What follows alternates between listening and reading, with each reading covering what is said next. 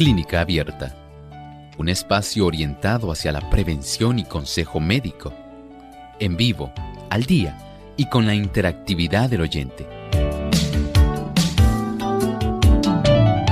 Clínica Abierta, poniendo al doctor a su alcance para un diálogo claro y honesto, porque nos importa su bienestar y salud.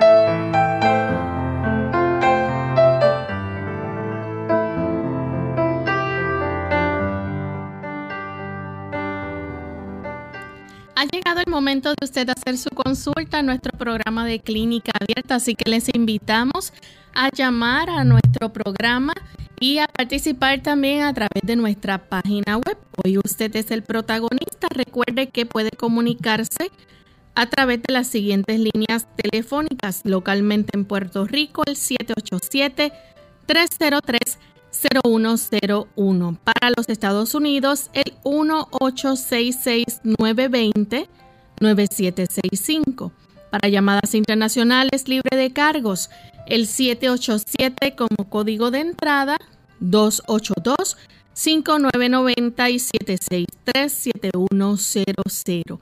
También usted puede visitar nuestra página web www.radiosol.org.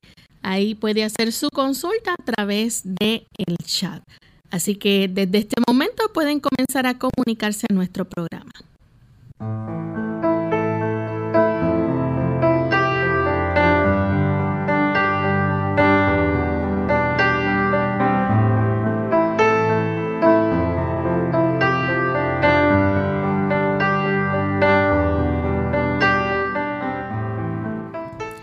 Y queremos darle una cordial bienvenida a todos los amigos que nos sintonizan a esta hora ya sea desde su hogar, su oficina, su auto, donde usted se encuentre disfrutando de clínica abierta. Esperamos que puedan participar en el día de hoy y que también puedan disfrutar de nuestro programa. Le damos una cordial bienvenida también al doctor Elmo Rodríguez. ¿Cómo está, doctor? Muy bien, gracias a Dios. ¿Y Lorraine cómo se encuentra? Muy bien también. Qué bien. Igualmente esperamos que esté el personal que facilita que Clínica Abierta pueda estar llegando a tantos lugares. Y agradecemos la sintonía que cada uno de ustedes, queridos amigos, nos provee en esta edición. Y queremos enviar un saludo muy especial a los amigos que nos escuchan en Meridian, Idaho, a través de Radio Perla 890 AM. Así que para ustedes un gran saludo desde Puerto Rico y esperamos que junto a ustedes también todos nuestros amigos que se conectan hoy pues puedan seguir corriendo la voz para que otros más también puedan beneficiarse de los consejos que se dan aquí en Clínica Abierta. Vamos entonces a escuchar el pensamiento saludable para hoy. El pensamiento saludable dice de esta forma.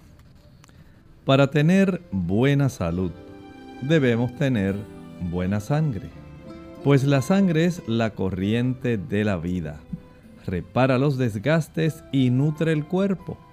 Provista de los elementos convenientes y purificada y vitalizada por el contacto con el aire puro, da vida y vigor a todas partes del organismo. Cuanto más perfecta sea la circulación, mejor cumplida quedará aquella función. Dentro del ámbito de la higiene general, necesitamos considerar el nosotros tener una sangre de buena calidad, una sangre que esté bien nutrida, pero también que circule activamente, que pueda ser capaz de llevar todos los nutrimentos cuando está bien eh, cargada de estos nutrimentos a todas las células del cuerpo y por supuesto que pueda sacar de aquellas células todos aquellos elementos que son ya de desecho, elementos que si se acumulan pueden resultar dañinos. Tener una sangre activa es esencial. Bien, vamos entonces a comenzar con las llamadas de nuestros amigos oyentes. Recuerde que debe escuchar a través del teléfono para hacer la pregunta y sea breve. Recuerde que hay otras personas esperando para participar y también aquellos que se comunican, ¿verdad? A través de que llaman desde otros países y es larga distancia, les pedimos también que se mantengan escuchando por el teléfono. Una vez haga la pregunta, entonces cuelga la llamada y escucha al doctor a través de la radio. Vamos con la primera llamada, la hace Iris desde Aguadilla. Adelante, Iris. Buenos días, Dios le bendiga. Mi pregunta es que usted me puede recomendar para los espasmos musculares. Muchas gracias, Iris, ¿cómo no? Por, la radio. Para esta situación de los espasmos musculares, recuerde que tenemos un músculo que está contracturado. Ese músculo deseamos que se pueda relajar. Para relajarlo, podemos utilizar algunas compresas calientes. Las compresas calientes ayudan para que la fibra muscular se relaje y si además podemos alternarlas con una compresa fría. La compresa fría ayuda a reducir el dolor y la inflamación que se ha desarrollado en ese músculo. De tal manera que si podemos alternar, digamos aplicando una compresa caliente durante un lapso de unos 25-30 minutos y luego de esto damos una fricción con hielo en esa zona, rápida, por lo menos de unos 3-4 minutos, secamos y aplicamos un ungüento que contenga alcanfor, mentol y después cubrir con una toalla seca. Esto ayudará para que usted pueda mejorar. Recuerde también que este aspecto de las contracturas depende de cómo usted también realice ejercicios, de cuánta tensión emocional usted maneje y requiere que usted comience también a relajar el músculo practicando algún tipo de ejercicio. Tenemos a Roberto, llama de la República Dominicana. Adelante, Roberto. Argentina. Eh, Adelante, Roberto. gusto de saludarlos, Lorraine, doctor Elmon. Agradecido de poder participar. Este, doctor Elmon, la consulta es sobre los anacardos. Eh, sabemos que eh, le hacen un tratamiento térmico este, para sacarle una capa este, tóxica proveniente de la cáscara. El, tratamiento térmico, este, doctor Elmont, creo que es este, un, ponerlos en hervor, este, en baño a vapor. Este, entonces puede pasar a esa, ese tratamiento. Este, ¿Tiene algún sentido ponerlos en remojo la noche anterior antes de comerlos para sacarle los antinutrientes, este, porque, bueno, es de, esperarse, tal vez, doctor Elmon, que por el tratamiento térmico a lo mejor ese, ese remojo ya no, no sirva. Este, le agradezco la respuesta y, y espero que tengan muy buen día. Gracias. Muchas gracias Roberto, siempre un placer tenerle también como parte de nuestra audiencia. El que se ponga en este tipo de tratamiento térmico usando, por ejemplo, vapor, usando agua, ayuda, tal como usted dice, para facilitar, por un lado, que quede más sabroso eh, el uso de estos anacardos, pero también ayuda para que el cuerpo pueda asimilar mejor los productos, ¿verdad? Eh, este tipo de semilla en realidad debe ser generalmente tostada. Es como más se consigue, no es que no se pueda conseguir así.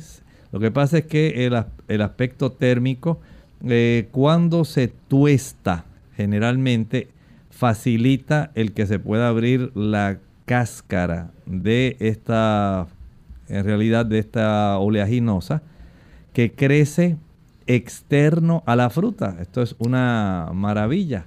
Así que en ese aspecto podemos decir que el uso del aspecto térmico facilita el que haya esa remoción no solamente de esos productos que no son útiles, sino también ayuda para que pueda haber una mejor asimilación.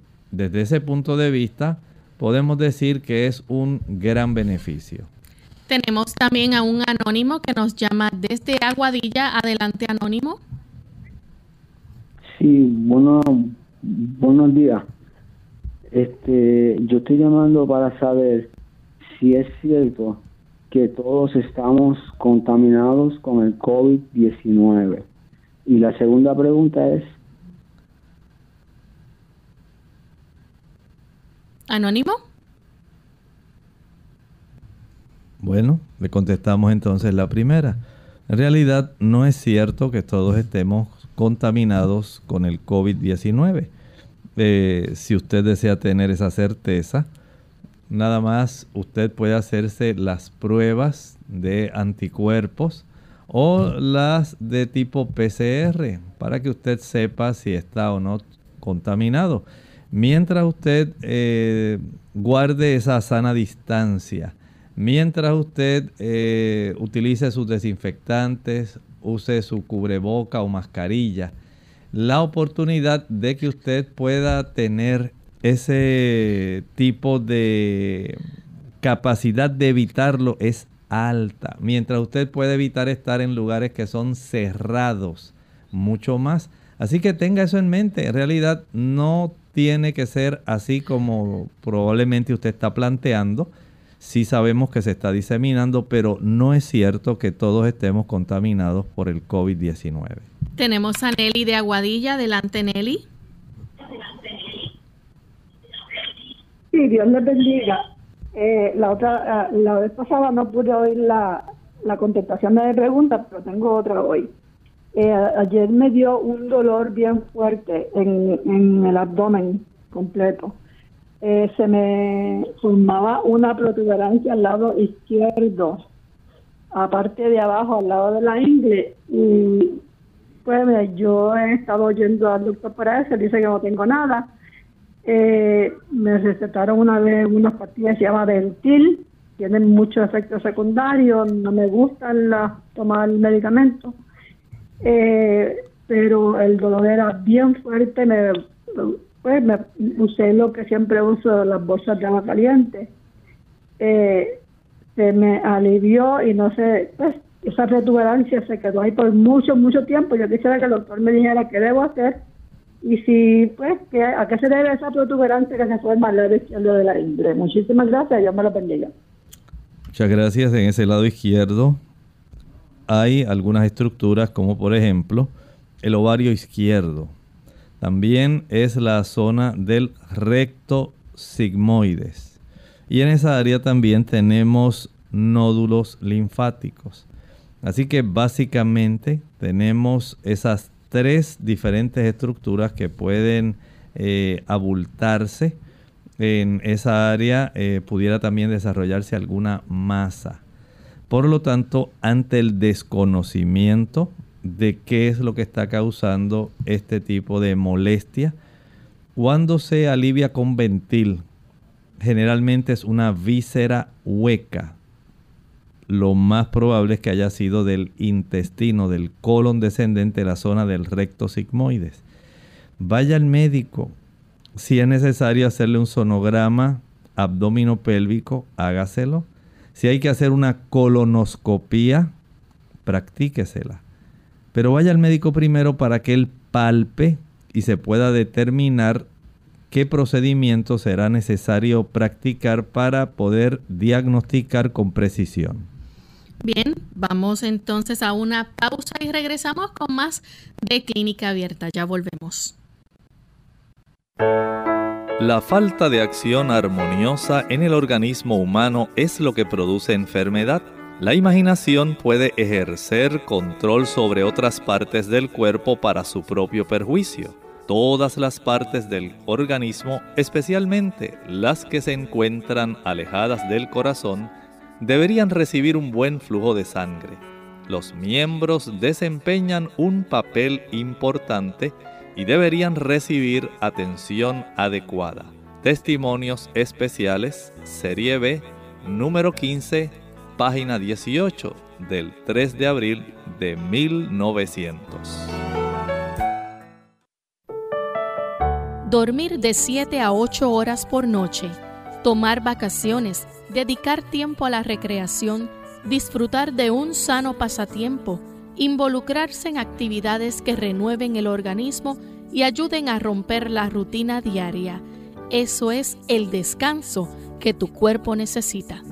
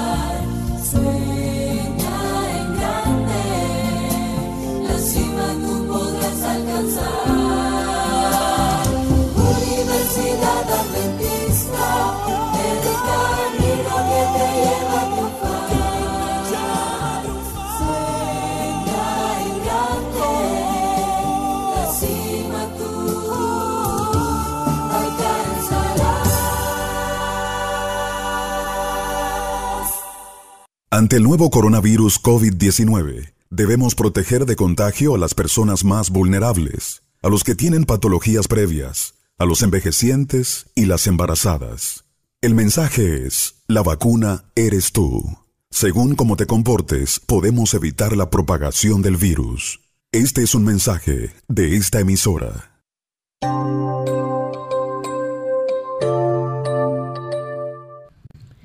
Y ya estamos de vuelta en Clínica Abierta, amigos, y queremos continuar contestando sus preguntas. En esta ocasión nos llama Rosa, ella se comunica desde San Lorenzo. Adelante, Rosa.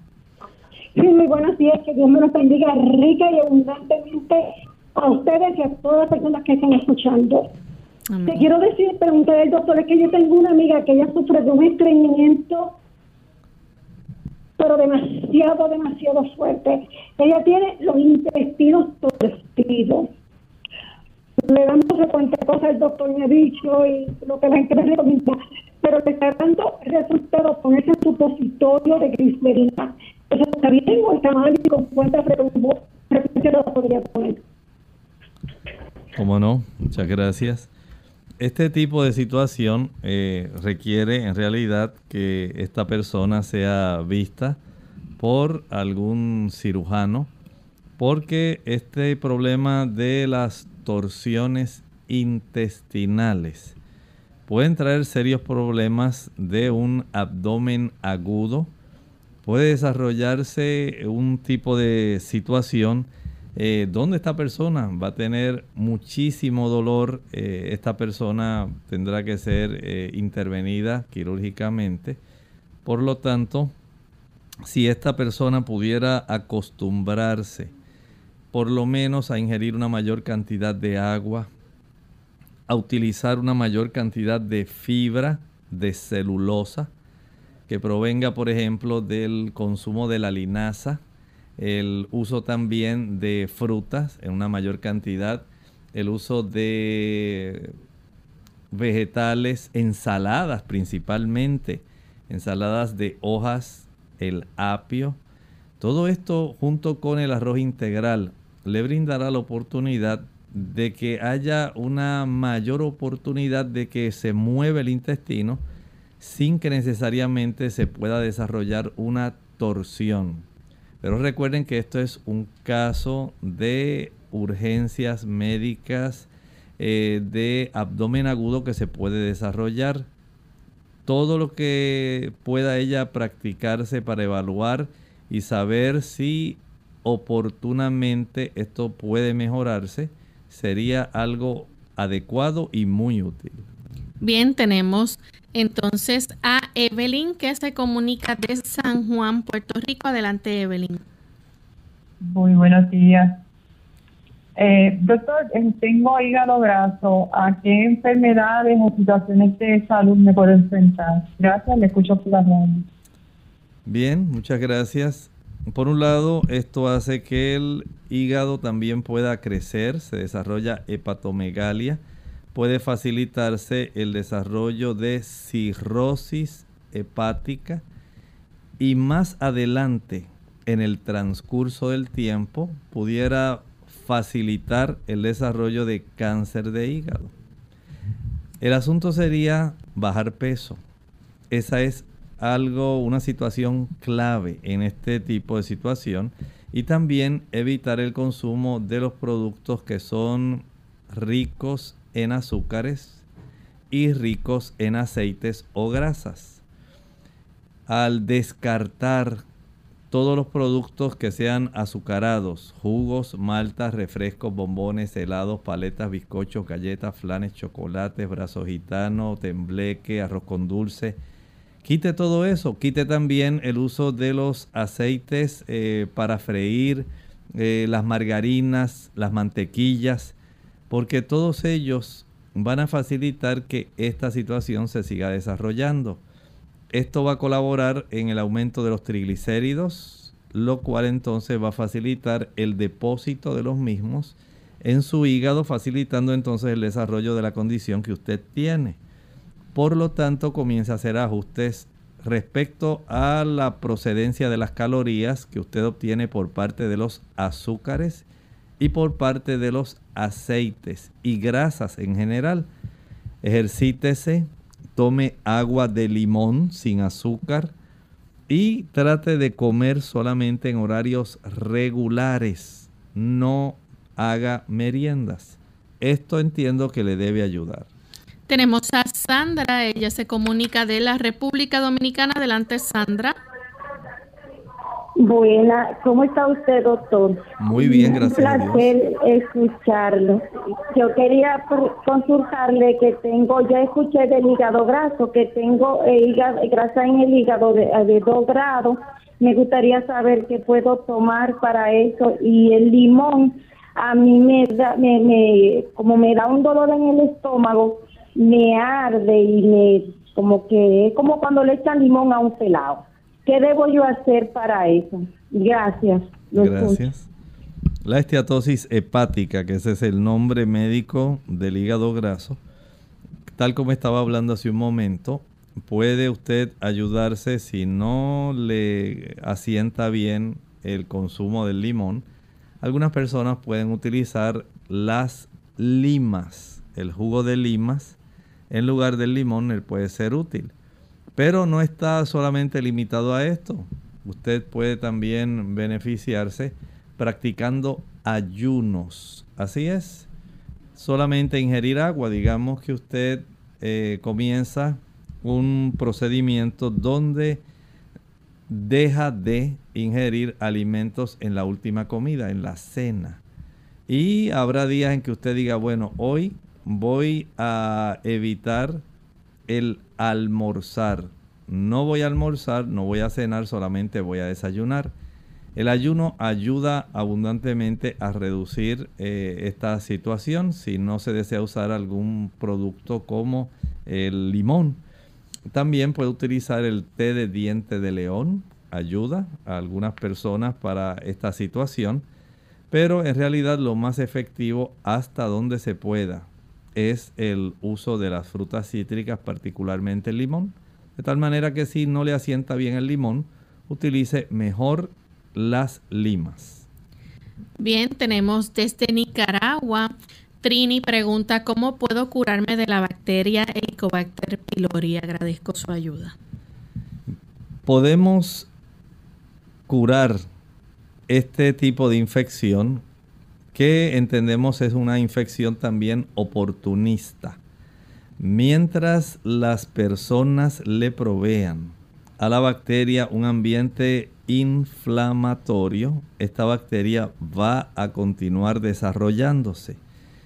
Digamos que a usted le gusta el chile, el pique, el ají picante, la canela, la nuez moscada, la pimienta, el vinagre, la salsa catsup o ketchup, la mayonesa, el café, el uso del chocolate, el utilizar frituras, el consumir azúcar, el utilizar tabaco, ingerir alcohol, ese tipo de comportamiento va a facilitar el desarrollo eventualmente de una gran inflamación a nivel de la mucosa estomacal que facilita que el Helicobacter pylori básicamente se reproduzca y se perpetúe en la invasión de la mucosa gástrica. De esta forma, si usted evita el uso de los productos que mencioné y ahora trata de ayudar a que la inflamación estomacal se reduzca, ¿cómo? Vamos a utilizar el agua de papa. Proceda a licuar en dos tazas de agua una papa cruda pelada. Una vez pueda licuar y colar, va a utilizar media taza de agua de papa 30 minutos antes del desayuno, media taza de agua de papa 30 minutos antes del almuerzo, media taza de agua de papa 30 minutos antes de la cena y media taza de agua de papa al acostarse. De esta forma, al practicar este procedimiento durante unas 6-7 semanas, entiendo que usted debe mejorar significativamente. Bien, tenemos otra llamada de María. Ella se comunica desde Aguadilla y le recordamos todavía hay tiempo para que puedan seguir comunicándose. Pueden seguir llamando, nuestras líneas están disponibles localmente en Puerto Rico 787 303 0101 para Estados Unidos 1-866-920-9765. Para llamadas de, desde otros países, el 787-282-5990 y 763-7100. Escuchamos entonces la pregunta de María de Aguadilla. María. Buenas, buenos días. Buen día. Yo llamo para ver que usted me puede recomendar para cuando le uno en el ojo la, las cataratas. Tengo poca, pero sentir y puede dar natural que yo pueda comer o protegerme para evitar esta pequeña catarata siga creciendo. Gracias y te escucho por la radio.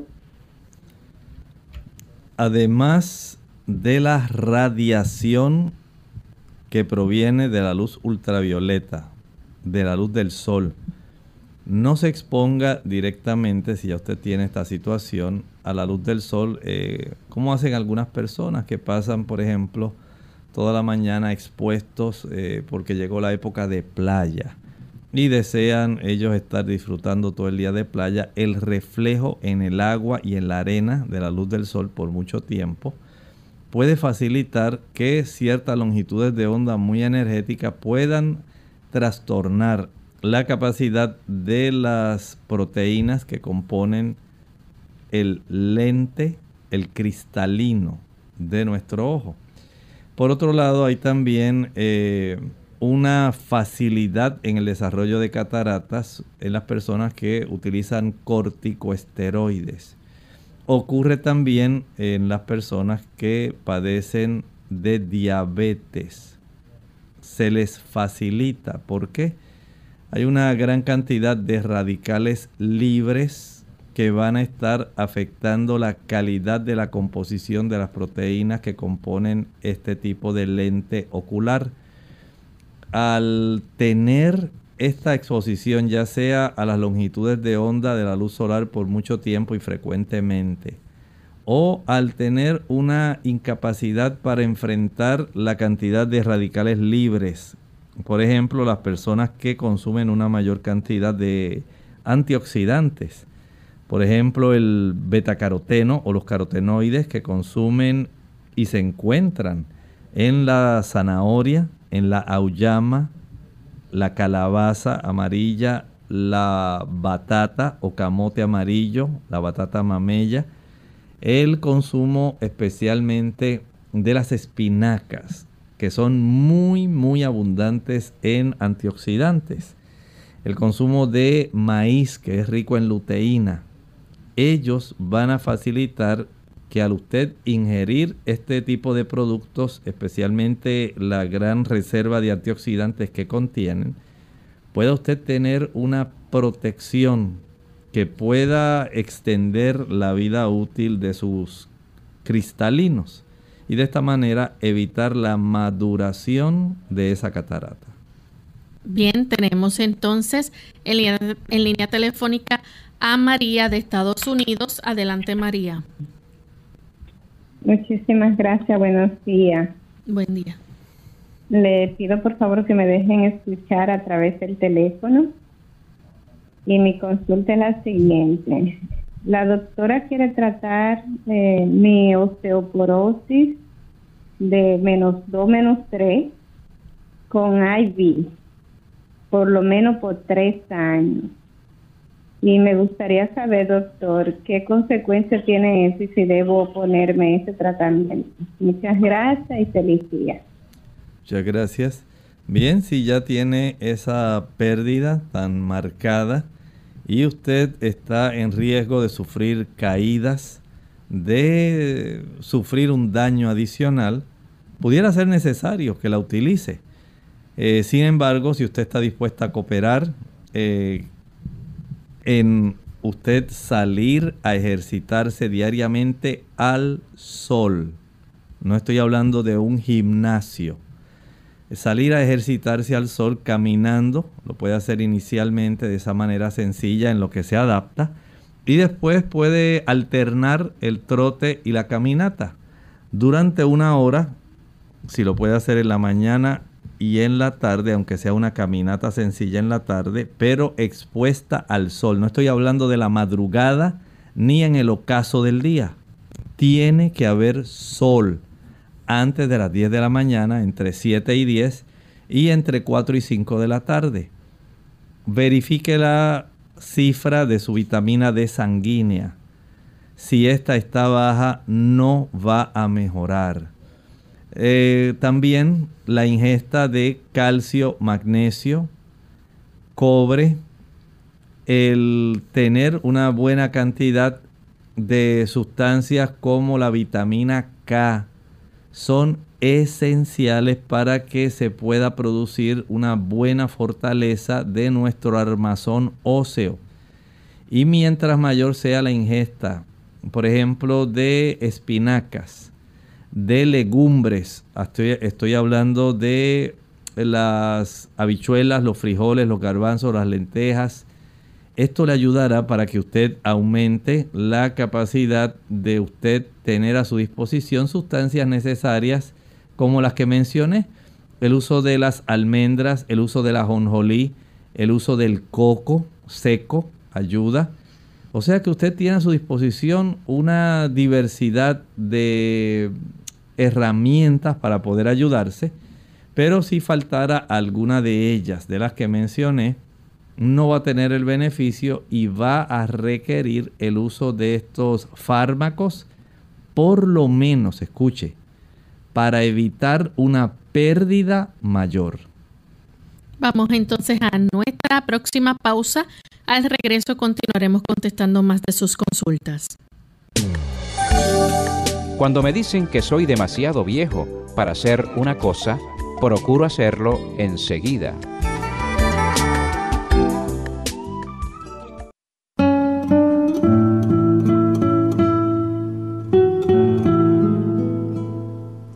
Vida fácil constituye una meta difícil de alcanzar.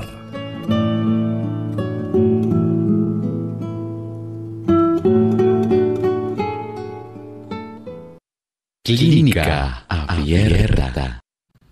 Ya estamos de vuelta en Clínica Abierta y continuamos con Melquiades. Se comunica desde Aguadilla, Puerto Rico. Adelante con la pregunta.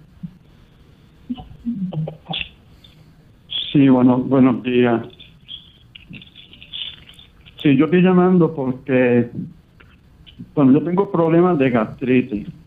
Entonces, pero últimamente estaba este, sufriendo bastante de gastritis, pero ahora cuando yo por lo menos hago ejercicio, o si corro, o si me pongo a bregar en, sitios que puedo sudar mucho, me tengo, estoy como fatigado, me pega a subir eso, lo que da la gastritis uno con el abdomen en, el cuello. Entonces me da, me da ese abdomen fuerte cuando estoy bien, este, con mucho, con, con el ejercicio que estoy haciendo, que estoy con, con mucha presión. Entonces, pero para el gastritis yo estoy tomando omeprazol de 20 miligramos por la mañana y cimetidín de 400 miligramos por la tarde. Yo no, no uso nada de bayonesa, no uso chocolate, no uso café, no tomo nada de eso. La leche que estoy usando es de 2%. No sé si eso tiene alguna me perjudico sobre el, gastritis, a ver si puedo usar algo adicional y por qué razón me está sucediendo eso, lo que yo estaba explicando, que cuando pues, cuando estoy haciendo ejercicio o corro algo, me sube esa algo en el, en el lado del cuello. Ok, lo, lo estaré escuchando sobre respuesta. Dios les bendiga. Muchas gracias. Es probable que la hernia yatal que usted tenga esté facilitando el que haya reflujo gastroesofágico. En algunas personas, mientras mayor es la hernia yatal que tienen, pueden tener un retorno del contenido gástrico que le produce esofagitis, inflamación de la mucosa de su esófago. Y eso aparentemente es lo que está sucediendo en usted. A usted eh, le conviene el bajar peso, atenderse con su cardiólogo para que poco a poco le vaya ayudando. Hay algunos medicamentos que también pueden causar eh, acidez, especialmente las personas que utilizan fármacos para reducir el dolor, la inflamación. Esto puede facilitar el desarrollo de ese tipo de problema. Sin embargo, si usted baja peso, si es atendido adecuadamente por su cardiólogo, si solamente come en horarios regulares y después de cada uno de los episodios de alimentación, estoy pensando en tres nada más, desayuno, almuerzo y cena, usted saliera por lo menos a caminar, aunque no sea rápidamente, puede caminar de una manera tolerable por un lapso de una hora. Esto también ayudaría para que al cabo de cierto tiempo usted pueda sentirse mucho mejor, pueda tener una mejor eh, digestión y puede evitar el reflujo gastroesofágico. Tenemos entonces a Álida que se comunica de Guánica. Adelante, Álida. Muy buenos días. Buen este, día. Yo estoy porque tengo mis pies hinchados, especialmente el pie izquierdo, y me arde. Tomé medicamentos, este, un, estoy tomando para botar el agua y para un antibiótico, pero ya terminé el antibiótico, pero está hinchado. Gracias. Si le recetaron un antibiótico, aparentemente sospecharon que usted tenía algún tipo de celulitis. El tener un pie hinchado pudiera ser también de causas articulares, pudiera ser de insuficiencia venosa, superficial o profunda, como ocurre en muchas personas que tienen varices. También pudiera haber otras causas como problemas renales, pudiera haber problemas hepáticos, problemas cardiovasculares. Hay que indagar, no se conforme solamente con haber recibido ese tratamiento. Cuando usted vaya al médico, pregúntele. Dígale, doctor, ¿fue que usted me encontró alguna celulitis o tal vez alguna flebitis y por eso me está tratando? Pregunte. De acuerdo a esto, puede ser que él vea la necesidad de ordenar algunos estudios de imágenes u otros estudios sanguíneos que pudieran reflejar mejor cómo se encuentra su condición circulatoria en sus extremidades. Bien, tenemos a Elizabeth, ella nos llama de Estados Unidos. Elizabeth, adelante. Ah, buenos días. Este, una pregunta. A mí me gustaría saber si existe algo natural que yo pueda tomar, porque fui a mi doctor y me dijo que el azúcar en sangre está en 5.8 y que eso es una prediabetes. Entonces, si hay algo natural que yo pueda como que tomar de mañana, porque a veces más o menos sé lo que debiera de comer, pero más que bien algo de tomar por la mañana. Gracias y que Dios le bendiga. Muchas gracias a usted por hacernos la consulta. En primer lugar, vamos a descartar aquellos alimentos que son los que están causando que se eleve su glucosa. Jugos, maltas, refrescos, bombones, helados, paletas, bizcochos, galletas, flanes, chocolates, brazo gitano, tembleque, arroz con dulce, habichuelas dulces. Todo ese tipo de productos va a facilitar y además, si usted en la cena, además de azúcares, Ingiere alimentos que sean ricos en grasas saturadas. Se dificulta la función de la insulina a nivel de la membrana celular, facilitando el que se pueda introducir la glucosa a la célula. Por lo tanto, no se procesa, no se metaboliza la glucosa. Esta queda en sangre y cuando le hacen la muestra sanguínea en la mañana, va a salir con el azúcar elevada, aunque sea poca. Hay que ser estrictos con este tipo de situación porque la mayor parte de los diabéticos inician así. inician como prediabéticos. Y eventualmente ya el asunto se descontrola. De tal manera que usted tiene tiempo Comience a evitar los productos dulces, que son riquísimos, sí son riquísimos. Pero a usted no le conviene, que usted debe dejar de utilizar queso, mantequilla, el uso de productos fritos. Todo esto le va a alterar la forma como el cuerpo trabaja facilitando la, el ingreso de glucosa al interior de las células comience un tipo de actividad física donde usted pueda ayudarse y bajar peso. Si es posible, trate de que la cena en, los días en la tarde así sea temprano, antes de las 6. Si usted permite las cenas tardías, tiene una mayor probabilidad de desarrollar este problema. Además, el practicar ejercicio si lo puede hacer en forma de caminata, por lo menos 40, 45 minutos dos veces al día. Ayuda también para que se reduzca la cantidad de glucosa que usted tiene circulando. El hacer ajustes respecto a la cantidad de alimento, la calidad del alimento, el horario de alimentos, puede tener un impacto bastante grande en la forma como usted está manejando el metabolismo de su azúcar. Por lo tanto, no desmaye, trate usted de ser eh, una persona proactiva, de trabajar lo mejor que pueda y hacer lo mejor que pueda. Y tengo la certeza de que usted va a reducir este problema.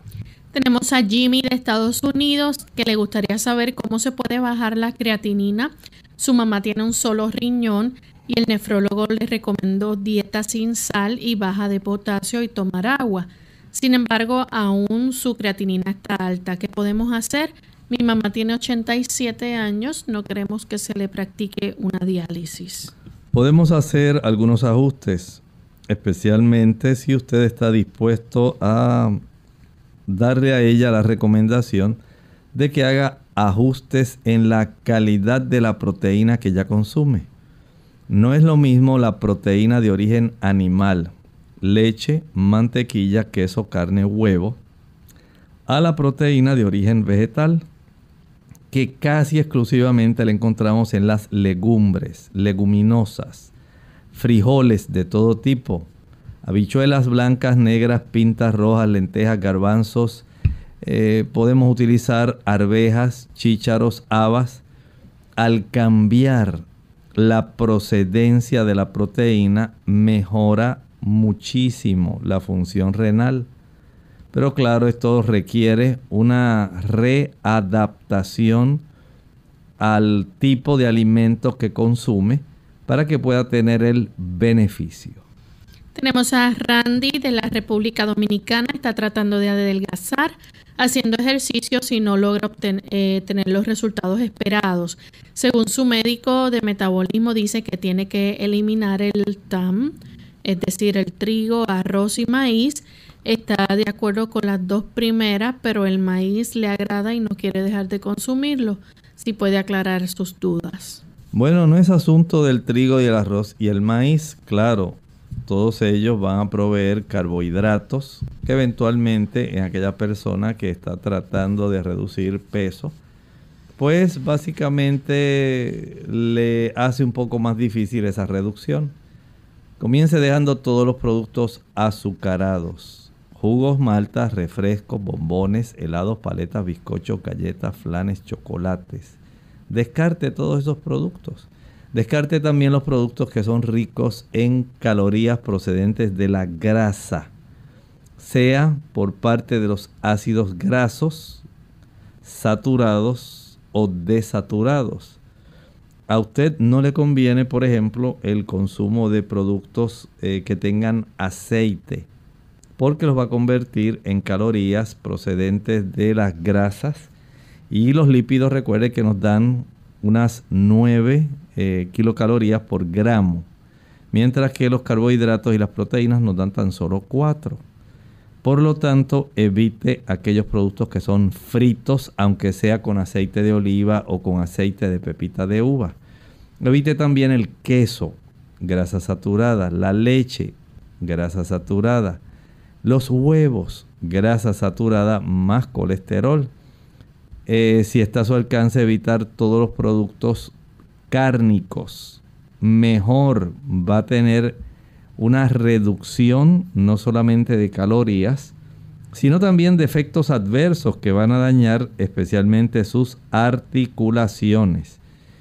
El tener esto en mente y descartar ese tipo de alimentos al tiempo que se comienza a practicar algún ejercicio físico, como caminar durante una hora, hora y cuarto, esto facilita que esas calorías que han sido ahí almacenadas en su cuerpo, en tejido subcutáneo, en la grasa alrededor de los diferentes órganos, comience entonces a reducirse y usted pueda tener el beneficio de bajar peso.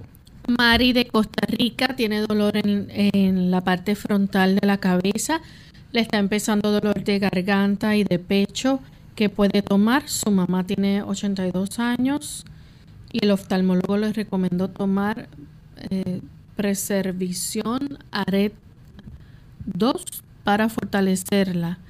El CR no encuentra ese complejo vitamínico que le recomienda para sustituirlo. Bueno, le vamos a contestar la primera pregunta. Vamos otra vez arriba. Eh, aquí nos dice que para este problema puede usted practicar inhalaciones de vapor de eucalipto. Esto le puede ayudar. También puede eh, practicar gargarismos, digamos, preparando una taza de agua tibia una cucharada de carbón pulverizado activado y una cucharadita de sal. Proceda a agitar bien y de esto va a utilizar un buche para hacer gargarismos. Esto lo puede practicar a lo largo del día. Eh, no va a requerir tanta cantidad, pero sí le puede ayudar muchísimo para que tenga un gran alivio en su garganta. Bien, tenemos otra llamada.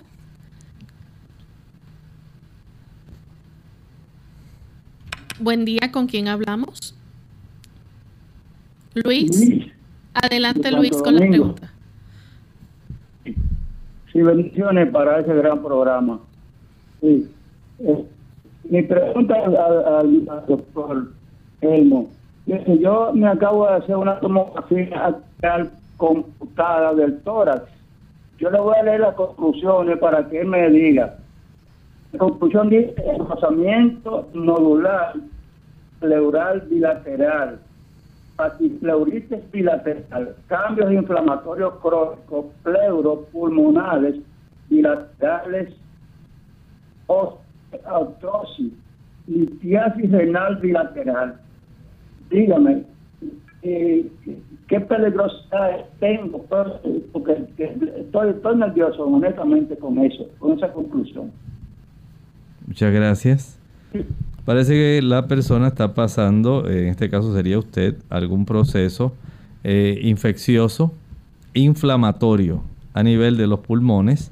No sabemos si ha desarrollado algún tipo de bronquitis, algún tipo de influenza que haya sido bastante severa y que le esté afectando las envolturas de ambos pulmones, la pleura pero también eh, muestra que hay algún tipo de involucramiento en esa área. No sabemos también si pudiera haber alguna, algún tipo de fármaco que pudiera también facilitar el desarrollo de esa región, ¿verdad? Que usted tiene inflamada. Y también tiene cálculos en sus dos riñones, hay piedras. Por lo tanto, hay ajustes que hacer vaya al médico, llévele esa lectura para que él viendo la lectura pueda tener una idea más certera de cómo lo va a tratar de acuerdo a la condición que usted le plantee. Bien, tenemos otra consulta. Buen día, ¿con quién hablamos? Sí, María de, de República Dominicana, Santiago. Adelante, María. Sí, mi problema es que tengo un dolor de espalda que tengo más de 30 años con él y no se me quita. A veces se me quita y a veces no, con fricción y cosas. Y un ardor en los pies. ¿Qué me puede decir? Muchas gracias. Me imagino que en ese lapso de tiempo tiene que haber eh, sido vista por médicos y se le debe haber practicado algún tipo de estudio radiográfico. Por ejemplo, en algunos de estos estudios se puede evidenciar si hay contracturas, si hay desviación de la columna, si hay herniaciones eh, discales, si hay degeneración de los discos, si hay alguna compresión eh, en las áreas relativas a los nervios que están precisamente en esas zonas discales. Se puede también apreciar eh, a veces radiográficamente si hay un enderezamiento de la columna que pudiera ser perjudicial, eh, si hay desarrollo de enfermedad degenerativa articular de las facetas articulares de su espina dorsal, si hay osteoartritis o sencillamente hay artritis reumatoidea, si hay espuelones también ahí en esa eh, columna dorsal. Todo esto, los espolones y todo lo demás que usted esté presentando, eh, si el médico palpa que hay también eh, problemas de los ligamentos o músculos paravertebrales, todo eso pudiera estar generando este tipo de situación. Pero se requiere que usted vaya al médico. Debe ser vista para identificar con precisión el área del dolor, palpar y si fuera necesario entonces saber qué se va a proceder con usted cuando usted tenga el beneficio de saber, digamos, directamente qué está ocurriendo con su espalda. Bien, hemos llegado al final de nuestro programa. Agradecemos a todos los amigos que se comunicaron haciendo sus preguntas y consultas y ya vamos a finalizar, pero antes queremos compartir con ustedes el siguiente pensamiento antes de despedirnos y recordarles que el lunes estaremos nuevamente compartiendo con ustedes un tema interesante. Vamos a estar hablando acerca de el mejor ejercicio. Así que vamos entonces a terminar con esta reflexión.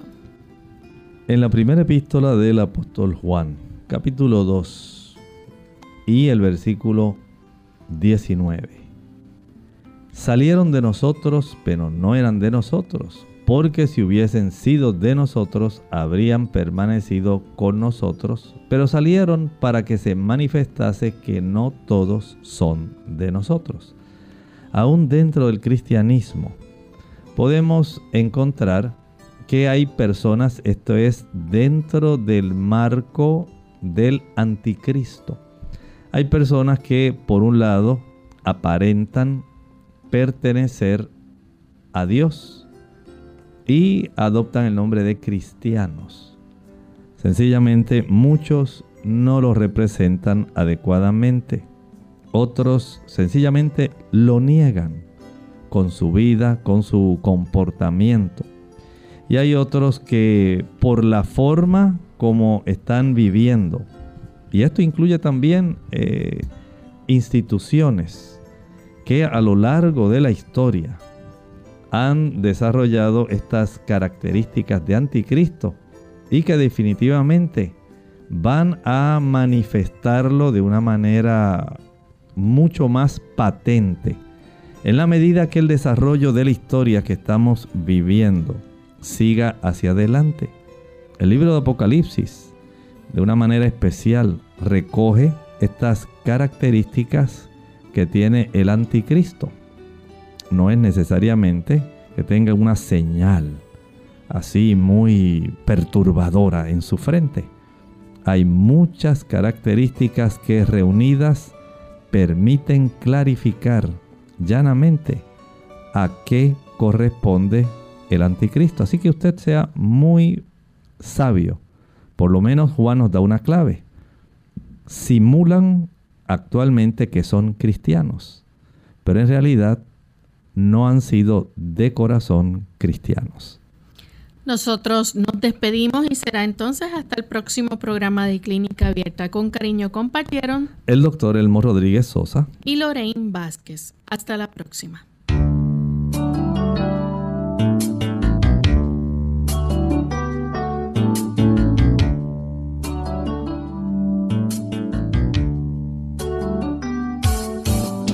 Clínica Abierta no es nuestra intención sustituir el diagnóstico médico. Antes de poner en práctica cualquier consejo brindado en este programa, usted debe consultar con su médico. Hasta la próxima.